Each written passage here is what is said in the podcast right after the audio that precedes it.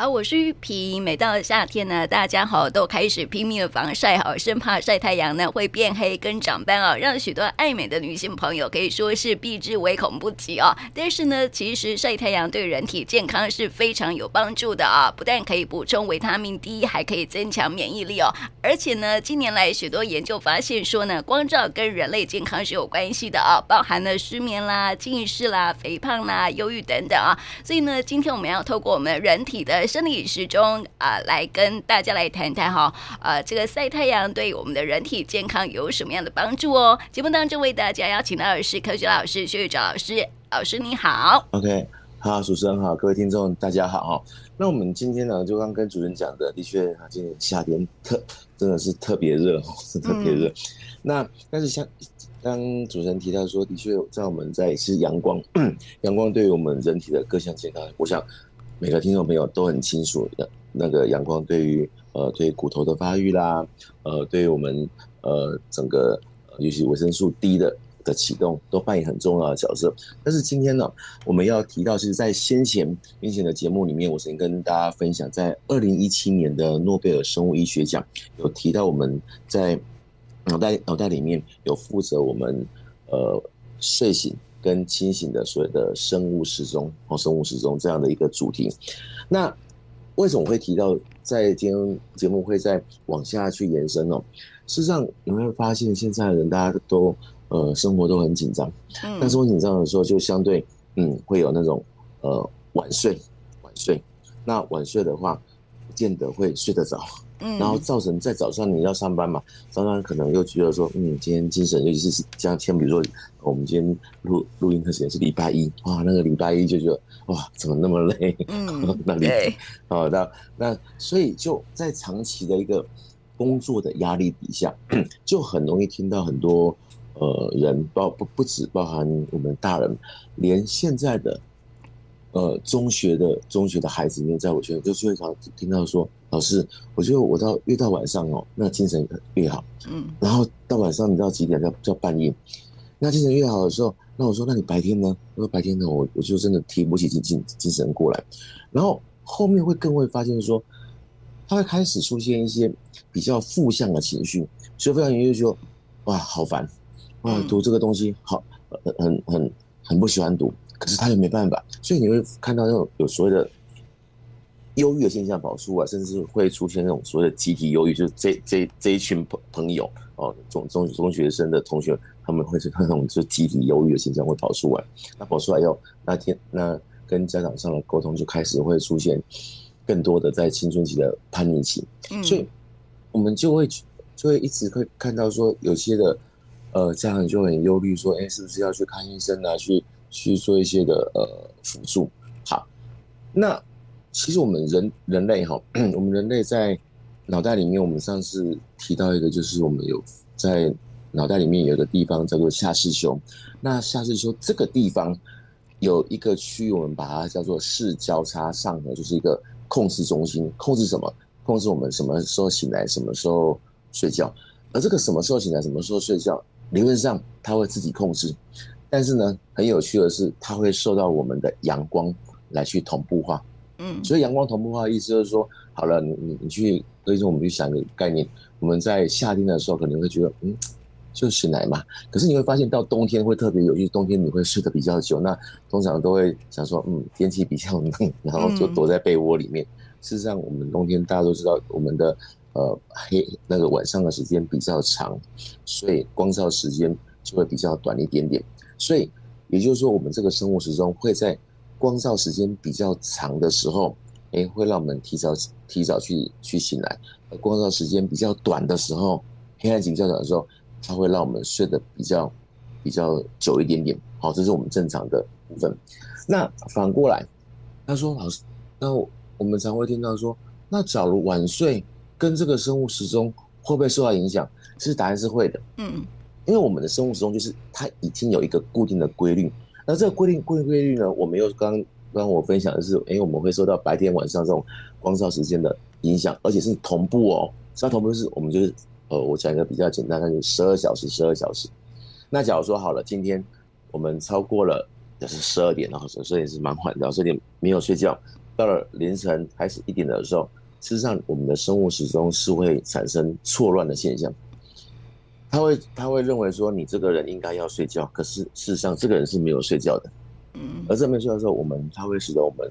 呃在大脑里面负责神经运作的这些其实产生了呃所谓的混乱的模式，而这个混乱的模式呢，首当其冲的就是有关情绪这一块，有关情绪这一块。嗯，那后来啊，有些呃，其实这个科学家长期在这事实上是有一直在找说，哎、欸，奇怪，那这个跟我们刚刚讲的，呃，白天晚上睡眠部分，然后跟光照有同步的有关的东西，到底有没有？事实上，流行科学家找到一个很重要的荷尔蒙，这荷尔蒙呢，它的名字蛮有趣的，叫褪黑激素。嗯，哦，是褪黑激素。那所以说，有人就想说，哎呀。不是，他是不是可以美白？然后你还告诉我那个去哪边买？我我觉得我们需要打这个美白针哦。就我们在跟褪黑有关系。对对对对对。那其实这个应该我要先先理清，就是我们的科学家，他们当时候真的是在青蛙，那青蛙发现说，哎，有这个东西，它会使得青蛙在固定的一个时间，它的那个身体的颜色变得比较淡一点，所以因此把。发现这个激素，就直接把它这个褪黑激素，哦，那可是发现，哎，人类竟然有同样这个激素，而这激素在我们人体可能没办法负责美白哦，他竟然会发现说，这个褪黑激素啊，它在没有光照的时候，就是我们所谓的晚上的时候，它会去诱导我们睡觉，嗯，然后诱导我们睡觉，那到白天的时候，哎，它的体内浓度就会降下来。让我们这样，让我们这个呃准备可以清醒，然后准备可以呃工作啦，去呃去去上班等等等。那我刚刚有提到褪黑激素是所谓的诱导睡眠。那我跟跟听众朋友分享，什么叫诱导睡眠？因为常常我们常会听到说，哎呀，我我睡不着。可是睡不着有两种，一种就是很累很累，躺在床上怎么翻都没办法睡，没办法没办法去去入睡。嗯。好，那我刚刚讲的诱导睡眠，就是我前面这讲的这一块，就是我就是怎么翻都都不知道怎么睡觉。那基本上就是我们其实我们我们体内刚刚所提到的褪黑激素，它实际上就在协助让你在入睡的这一块很快的进到进到我们的睡眠模式去。那所以啊，我这样讲到这里的时候，听众朋友应该大概可以连接起来，就是说，好，假如我们。当褪黑激素在晚上的时候，它开始分泌，可是哦，我们这个人是不睡觉的，嗯，那这个时候，而且因为不睡觉，也可能有有有光线存在，甚至现在常会看到，就是哦，在房间呃灯暗的时候划手机啊，那个手机的光线，事实上就足够让原本要启动的褪黑激素它的分泌就会降下来了，嗯，哎，所以就变成该睡的时候没有办法好好的。去做入睡的动作，嗯，入睡的动作，哎、欸，所以这个模式就是我们会看到，就是在刚开始影响睡眠是这样。那所以啊，等到白天的时候，他的睡眠情形不足的时候，他就会觉得始终都很都很疲劳，然后长期累积之后，我们原本只是想说很单纯的睡眠模式的障碍，但是后来竟然发现会有一些的呃，比如说忧郁的现象就会开始被启动，因为白天。实在太多事情需要做，可是我又做不完，因为我实在很累。嗯、那到晚上实在太有精神了，可是我又我又我又完全无法无法睡着，因为你的褪黑激素上升的时候，你在晚上的时候有有光线刺激它，等到白天也有光线，它根本一一整天二十四小时都有光线，正常对正正常去启动都很低的，嗯，因为这个技术也蛮有趣的，它是白天分泌比较低，晚上分泌比较高。对呀、啊，嗯，那我们就是把它打乱它的周期，所以就造成所谓的睡眠混乱。那混乱以后，后面我刚刚提到的有心情不好，我们先讲轻比较简单，心情不好，呃不舒服，然后甚至到忧郁的现象，就会被不断被启动中。嗯，对，所以哈，我们的这个人类哈，其实啊，过去就是日出而作，日落而息嘛，对不对？这是正常的一个生理现象。但是因为现在这个科技太发达了，嗯、导致我们晚上哈受到很多的光的一个影响，对，不对？包括电脑啦、啊、电视啦、手机啦这些哈，所以影响我们的生理时钟被打乱了。对对，以前其实应该这样讲，就包括从我们小时候，比如晚上会有时候升学主义之下，本身会熬夜读书。那事实上，在以往没有这么多的三 C 产品，真的你说是我们睡眠周期有没有在我们小时候被影响到？有，可是慢慢的、慢慢的，并没有说像现在这么多的，就是我刚刚提到的手机这个东西去影响，所以它还好去做我们身体的褪黑激素，还并不会受到很严重的干扰。可现在不是，现在可能。在书桌上读一读，呃，到了房间去以后，哎、欸，继续划手机。尤其，尤其是大大家或者是、嗯、呃，尤其是学生都有会有这个现象。嗯，哦，所以就会使得原本该诱导睡眠。其实我我回来谈一个道理，其实各位听众去想想看哦，当我们想睡，已经很累，累到真的不行，可是却睡不着，然后这种感觉你就会觉得说，嗯，你会觉得想。应该是很不舒服的，嗯，对。而这不舒服，事实上会使得原本，呃，有压力的状况，会在这个情形，它没有办法再让睡眠让你得到一个舒缓的现象。因为我觉得睡眠是一个应该是一个很舒缓身心的状态，可是有时候现在变成睡不着觉，就变成一个压力的压力的一个一个启动，嗯。对，所以这个光照啊，嗯、这个睡眠呐、啊，哈，真的是很重要的一件事情了哈。那我们刚刚提到说，哈，光照为什么会影响到睡眠品质呢？是就是因为褪黑激素嘛，哈。但是有一个研究说，就是说哈，这个睡眠的时间的这个、嗯、呃长短呢、啊，其实啊，就是跟我们的呃这个呃，就是身体的自愈能力是有关系的。是的，对。嗯、也也就是说，应该是这样讲，其实，在我们的光照，比如说好了，假如我们刚刚讲是晚上嘛，我们颠倒过来，嗯、就是这些科学家就提到说，哎、欸，我们白天呢、啊、光照不足，那像白天光照不足的时候，我们刚刚讲到褪黑激素是不是就会增高起来？那我们就会想想睡觉嘛，嗯，那想睡觉的时候，的确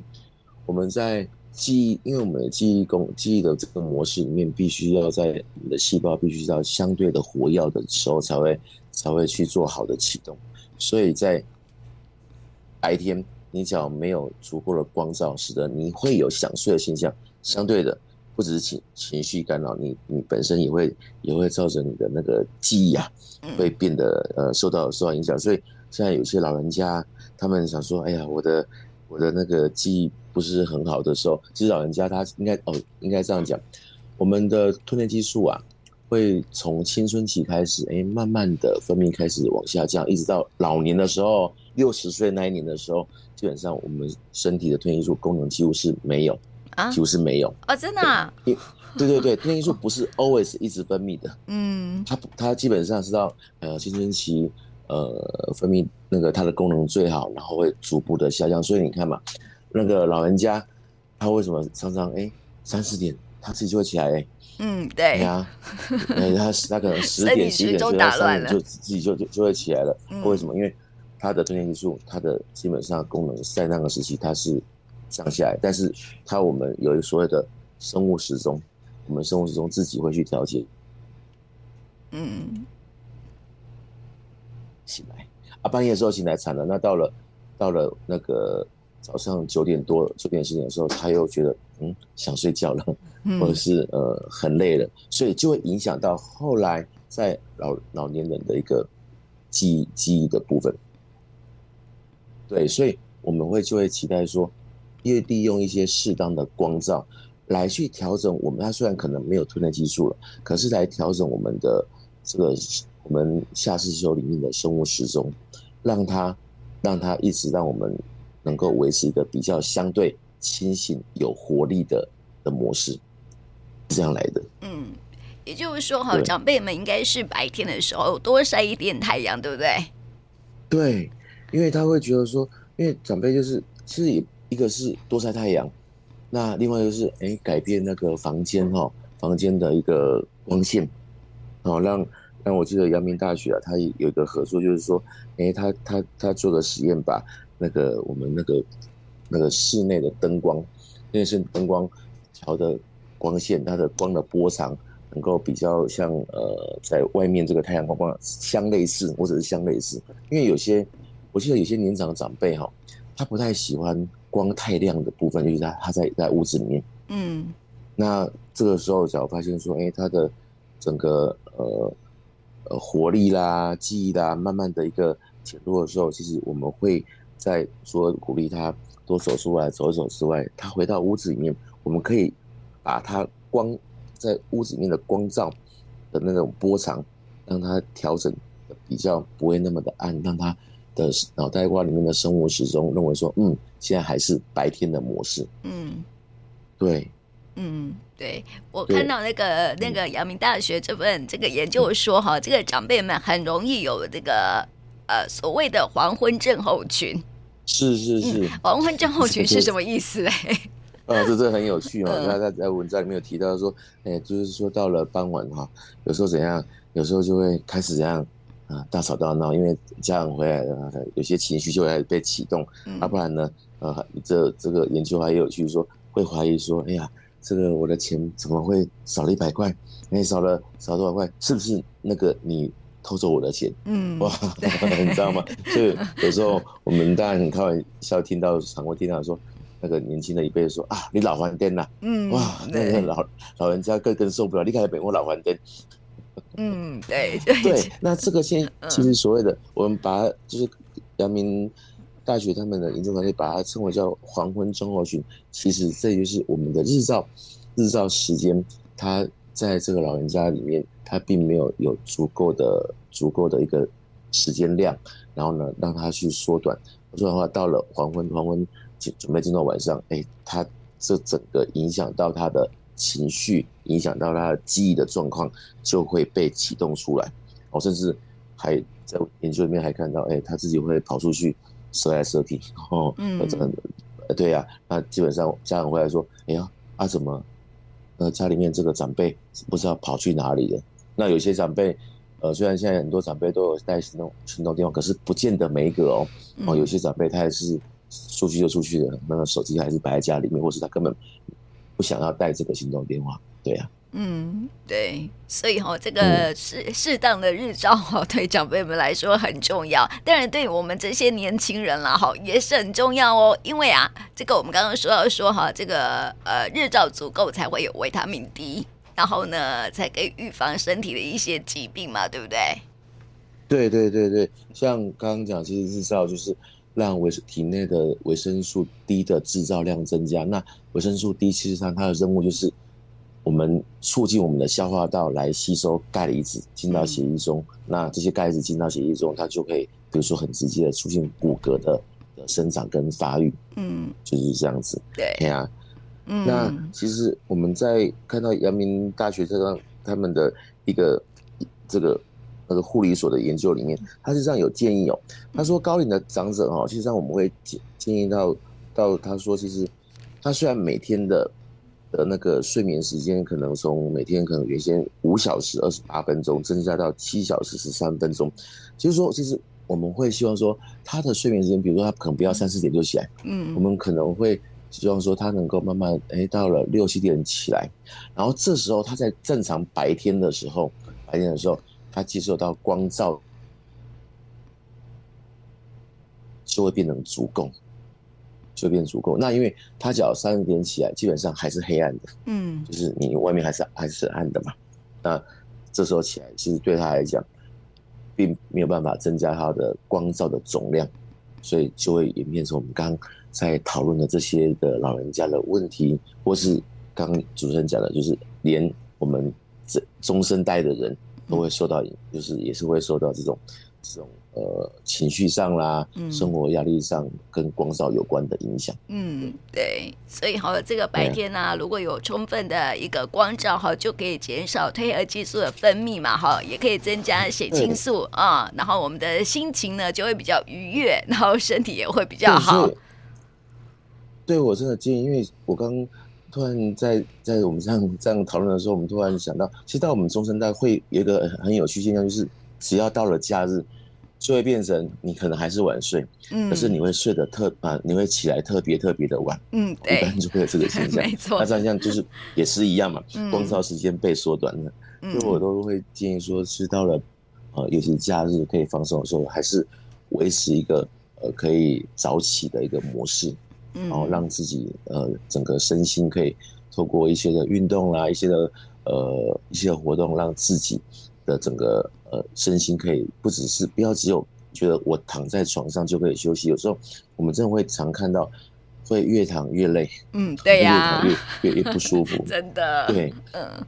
对，哦，但是假如有些朋友他是长期都必须要值夜班、大夜班的话，他那当然在假日他需要一个充足的睡眠，那是那是必然的，就是一般来说，哦，假如能够有一个正常的一个呃。睡眠跟清醒的模式，然后清醒模式光照的呃总总时间，必须要把它维持住。尤其我刚刚讲了哦，青春期开始，我们的褪黑激素是慢慢的下降哦，嗯，慢慢的下降。所以你看嘛，青春期开始大概就是国中时候，那你可以去这样算的话，哦，就知道说，嗯，光照是一件很重要的事情。没错。那我问老师哈，就是说，那我们怎么样去调整我们的生理时钟？如果说哈，因为平常都已经太晚睡了，怎么办嘞？对，所以像呃，应该这样讲，褪黑激素哈，在呃，在美国好了，美国它是把它当成是一个营养的补充品，所以它它在它的 supermarket 的就是超超超商都可以买得到。那我们在台湾还是把它归类在药品里面哦。那之前就就有人问说，那可不可以去买吞咽激素？比如说我实在睡不着觉，我可不可以买一点？我又不想吃安眠药，嗯，那我可以买一点吞咽激素来来服用。基本上。有些在我们台湾的医医师，他有时候他会去选择对这样比较呃轻微的病人，他会就是所谓睡眠障碍的人呐、啊，哦，他会给予这些吞咽激素少剂量的的的一个治疗。哦，假设我们状况真的真的比较糟糕，会影响到我们的情绪的话，但是话拉回来，假如说只是我们一般就是习惯晚睡了，那习惯晚睡，我真的会比较建议说，会我们会。不要说让自己太过于、太过于呃，比如说你今天可能到了一点、两点、一点、两点，因为这个会影响到，尤其是你早上可能必须，因为我们要上班，必须要七点，或是假如还要有小孩子必须要上学的话，那那真的你就可能要六点、五点就要就要起床的话，那你总睡眠时间被压缩的太厉害的话，你的那个后面你的光照时间。就会跟着被被被影响，嗯，那你说如何改善？呃，我觉得可以用假日，假日的时候去调整嘞，嗯嗯嗯，就是假日的时候不要变成又睡得更多，嗯，反而利用假，因为我们应该这样讲，我们身体里面这个生物时钟是可被调节的，它是可被习惯化的，所以你只要习惯晚睡，你就真的会一直习惯晚睡。那那通常这种习惯晚睡，往往是因为工作。的方面去造成的，那那有些人会选择说，那我可我好不容易休假，我来追剧，追剧可能会影响，所以我常讲说，那不妨把追剧时间我们移移到白天的时候，这样或许在调整，我觉得调整睡眠周期真的，我们随着年纪在增长的时候，真的很重要，嗯，对，真的很重要，不然就真的是晚上也睡不着，白天又好想睡又不能睡。然后长期下来，你会觉得你身体是属于一个疲劳模式，就是你做什么事情都没有办法提起劲来。嗯嗯，我觉得这是一个身体很重要的讯号，就告诉你说，利用假日去去做一个调整的部分。嗯，对，平常呢，哈，平常也应该要好好的晒晒太阳。刚刚说到说晒太阳光照很重要嘛，对不对？因为会影响到我们睡眠的部分，啊、所以呢，平常如果白天的话哈，可以尽量去走一走哈，去晒晒太阳也是不错的选择啦。对，你就不要太热，你就选树荫下，然后呢，这样散散步、流流汗，然后再再回来。其实刚开始有些人不习惯，可能会觉得哇，怎么热？可是你是一天、两天、三天，你不要。不用刚开始哇，就一小时就可以十分钟、二十分钟、三十分钟走家里面附近的，就是慢慢的，当你有习惯以后，其实我觉得通常都是一刚开始的习惯养成是最困难、最困难、最困难的。嗯，就是我觉得我们要想说，嗯，这样不行，我可能以后会造成像我们刚刚所提的，到了黄昏的时候跟家人吵架，又跟到黄昏之后可能自己会跑出去的怪老人。嗯、那我们以此为警惕的话，可能我们就想说，嗯，我不要变成这种怪老人，我们要我们自己就会，所以常常 就会类似这样，所以跟、嗯、跟跟听众朋友们去分享这样这个想法了。嗯，是，嗯、而且哈，这个日照对身体还是有健康的啦，哈、嗯，就是有帮助的哈，然后呃，对心情愉悦来说也是。很有帮助的哈，提供给我们听众朋友喽。那今天呢，也谢谢谢宇哲老师，谢谢你。不客气，不客气。好，大家再见。嗯。